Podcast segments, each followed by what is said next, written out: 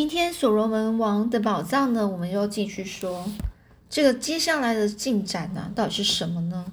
这战争啊，这个战争呢一触即发。幸运的我们呢，得到了英法杜斯跟首领们的帮助，就算眼前一片漆黑，我们仍然走得非常顺利，没有遇到险那些危险或是一些困难重重的地方，或是迷路。一个多小时之后，这个月食啊开始结束了，月亮边缘再度亮起。我们抬头看到月亮的时候，突然之间蹦出银色光芒，高挂在这个漆黑的夜空中，就好像天上灯火般的，看来十分有趣。过了五分钟，这个星星呢开始开始趋暗，我们总算可以看清楚所处的位置。原来我们已经离开了鲁欧，正要前往一座方圆两英里、两英里许的这个大平顶山。这种山的结构呢，是在这个南非是非常常见的。虽然它高度不高，几乎是不达两百英尺，而这座山啊，其实它的样子更像是马蹄的那种形状，四面是非常陡峭，全部都是一些巨石。山顶山顶上的这个草地呢，平台上有一些宽敞的一个营地，而这兵力呢是非常多的。平日呢驻驻军大概有三千人。我们在月光呢重返的时候呢，重就是月光月光啊重返的时候呢，爬上了这个陡峭的山坡，突然发现这里更多的驻扎士兵了。除了就说平日呢就只有一团三千。一一团三千人左右，那突然呢，现在月光呢重重重建了之后呢，呃，他们发现了这边的士兵呢有超过三千多人了。最后呢，攀上这个山顶的时候，许多人正从睡梦中醒来，眼见呢刚才的这个月食全全都是恐惧的，整个是在呃就是抖，整个整个是蜷缩在一起，然后在那边发抖。也就是说，他们那些人看到这个月食啊、月全食的时候，他们就很紧、很害怕。我们是沉默的穿过了人群，走到这个营地中间的这个小屋，那里有两个人，身上是背负着一些东西，等待着。很明显啊，是我们匆匆逃亡的时候呢，逃离的时候没有带走的一些衣服跟杂物。这英法杜斯就解释说，是我派人去把东西取过来的。还有这个，说着说着。他们举起的古道遗失已久的裤子，这个古道啊啊，不是古德啊，说错了。这个古德已久的裤子，古德呢是呃非常惊喜的，整个是很开心呐，然后直接扑向他的裤子，然后马上把它穿上去。这英法杜斯呢，他遗遗憾的大声说：“我的主啊，不该常望常驻这么如此美丽的白腿啊。”也就是他觉得很可惜啊，为什么要藏藏把这个美丽的白腿给藏起来呢？但是古德是就是执意如此，就是非常的坚持要穿上他的裤子。这库库安娜人呢，没有机会再可以再次见到她美丽的白腿了。而往后呢，他们只能看看到有着半边蓄胡、透明眼珠，还能够移动牙齿的这个古德了。这英法杜斯呢，是循着美好的回忆打量着这个古德的裤子，最后，然后接下来呢，这他就说他已经命令军队呢，天一亮就完成集合，而说，于是呢，他就将这个这次呢，首领怎么策划模仿的一些的事的那个所有的计划，以及呃可能会成功的那种要素呢。介绍给这个王位的合法继承人伊格若西啊，就是他就将这个英法杜斯将呃整个计划呢告诉了这个英格若西。这日出之后呢，大概有两万两万个这个精锐部队聚集在空地，而我们也都到场了。这个部队从三面聚集而来，形成这个密密麻麻的正方形，浩声势浩大。我们正好是站在这个正方形敞开的一面，首领跟军官们呢，全部都围了上来。等到大家安静之后，英法多斯开始说话。他就像处于上流社会的那种库库安纳人一样，是为这个天赋异禀的这个演说家。天赋异禀呢，就是非常有天赋哦。他运用极其煽情动人的言语，去讲述着呃伊格若西父亲的历史，而他又是如何遭到这个特瓦拉国王的谋杀，而这个以及这个。呃，他们妻儿呢，如何受到的受到驱逐，驱逐就被赶走哦，几乎濒临饿死的边缘。当这个伊法杜斯说着，这个特瓦拉呢是暴虐统治人民，使得人民是呃怨声载道，就是非常埋怨啊，就是呃很没办法接受这这个特特瓦拉的这个暴虐的一个行径啊。而这从星星来的白人呢，俯视这片土地，就是从星星来的白人在天上看着这片土地，知道呢民间的疾苦，因而决定不畏辛劳前来减轻当地人民的磨难，带来这个库库安纳国的真命天子伊格若西。伊格若西在流亡之际呢，受尽折磨，却在精神力量的支持下。穿越了沙漠、高山，最后来到这里。他们看见特瓦拉所有的恶行，于是透过高明的魔法，向举棋不定的人民显示预言，拯救女孩弗勒塔的一个性命，将月亮熄灭，并杀死小魔头斯克拉卡。人们准备支持白人，支持他们推翻特瓦拉的暴政，永立合法君主伊格若西登基。而英法杜斯他获得满堂的喝彩，于是结束了演说。其后呢，是由伊格若西开始接替着说，他重新呢就再说明一次，这个英法杜斯呢是他的叔父，他所说的一些话，利用呢以下的言论，再再做出强而有力的一个说明哦。他就说：“亲爱的首领和将士们。”你们都已经听到了，现在就在我和他之间做个选选择吧。这个，也就这个特瓦拉呢，他窃取了我的王位，杀死了他的兄长，并且呢，企图在这个寒夜里逼迫哥哥的孩子走上绝路。我才是这个国家真正的国王啊！于是他就指着这些首领说着说。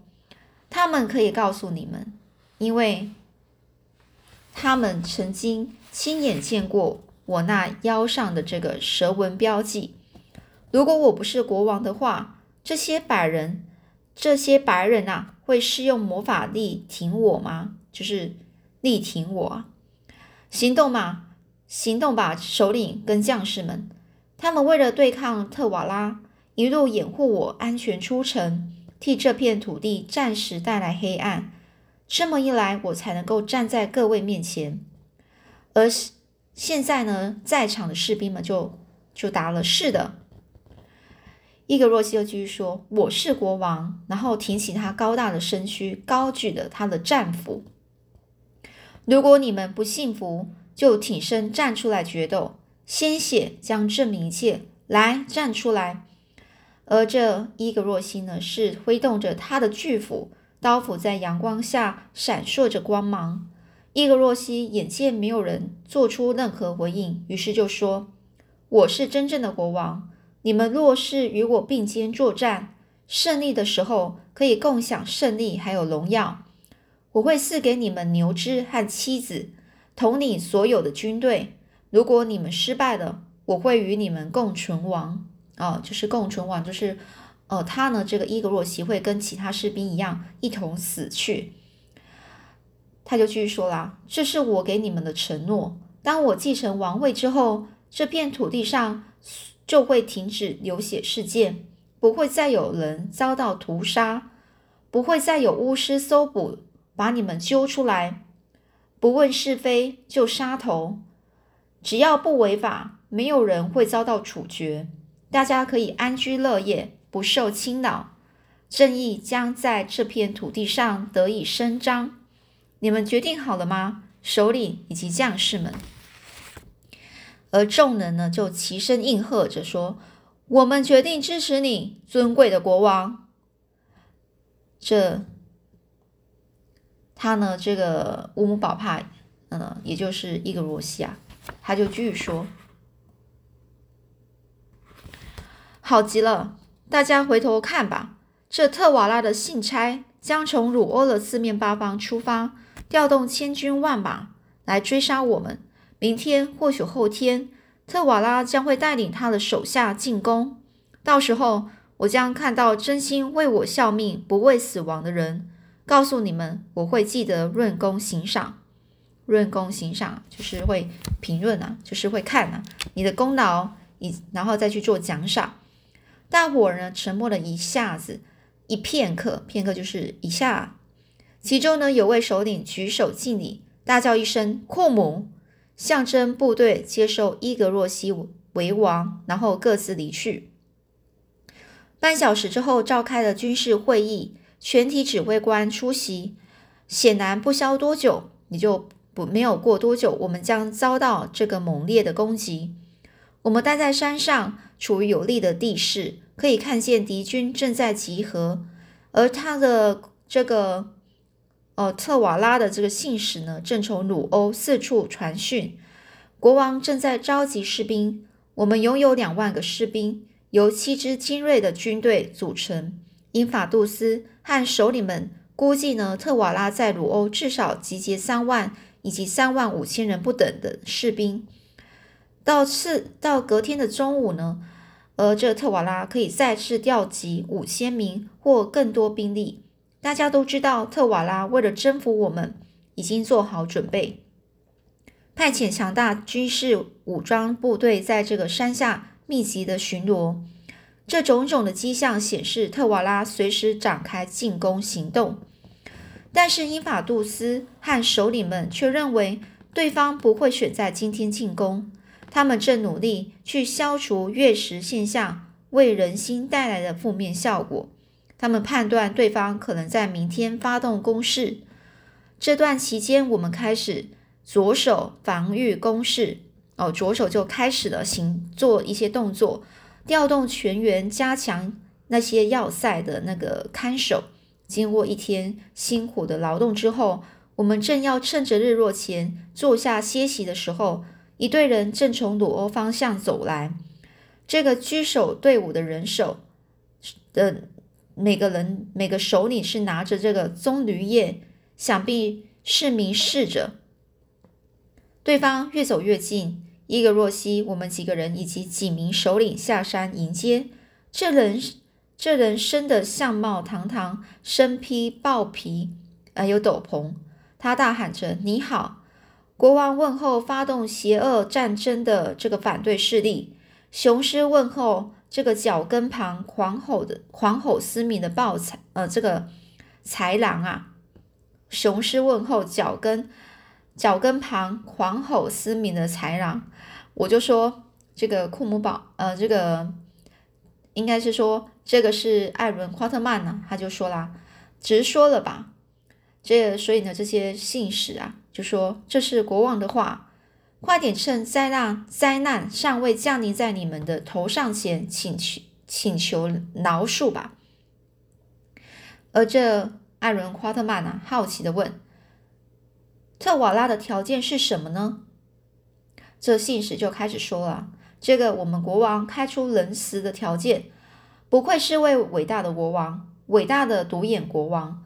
他坐拥千名妻子的夫婿。”哦，坐名坐拥千名妻室的夫婿，也就是说，这个国王啊，他是一个什么样的国王呢？是位伟大的国王，是一个独眼国王，伟大的独眼国王，是一个拥有千名妻子的夫婿的丈夫啊，这个库库安娜人民的主啊，所罗门大道的守卫者，还有远处沉默山神的爱戴者，爱戴者，还有一跺脚。则天摇地动的巨象哦，巨象是很大的大象，它是形容这个这个特瓦拉就是为一个一一跺脚就可以让这个天摇地动，然后是外人所畏惧的英雄，脚踩炙热沙漠的鸵鸟，伟人世代相传的王者。这个特瓦拉呢，要我向你们传达，我会饶恕你们，不会牺牲太多人，从十人之中杀死一人，其他人可以获得自由。但是杀死我儿斯可拉卡的白人因楚布，企图夺取我王位的黑仆，意图模仿的模反的模，就是意图模反的这个兄弟英法杜斯。他们都得痛苦致死，献祭给沉默的神。这是特瓦拉的恩典。这协同其他的伙伴呢，开始考讨论之后呢，这个艾伦夸特曼呢，故意拉大嗓门回应着，好让士兵都可以听见，就说啦：“你这个狗奴才，滚回去告诉你的主子，库库安纳的正牌国王伊格若西。”他能够让月亮熄灭的智慧白人，呃，还有能够让月亮熄灭的白人智慧白人英楚布、布格万、马楚、马扎恩、王室成员英法杜斯、首领将士以及聚集在这儿的所有人民，他们说：“我们绝不投降。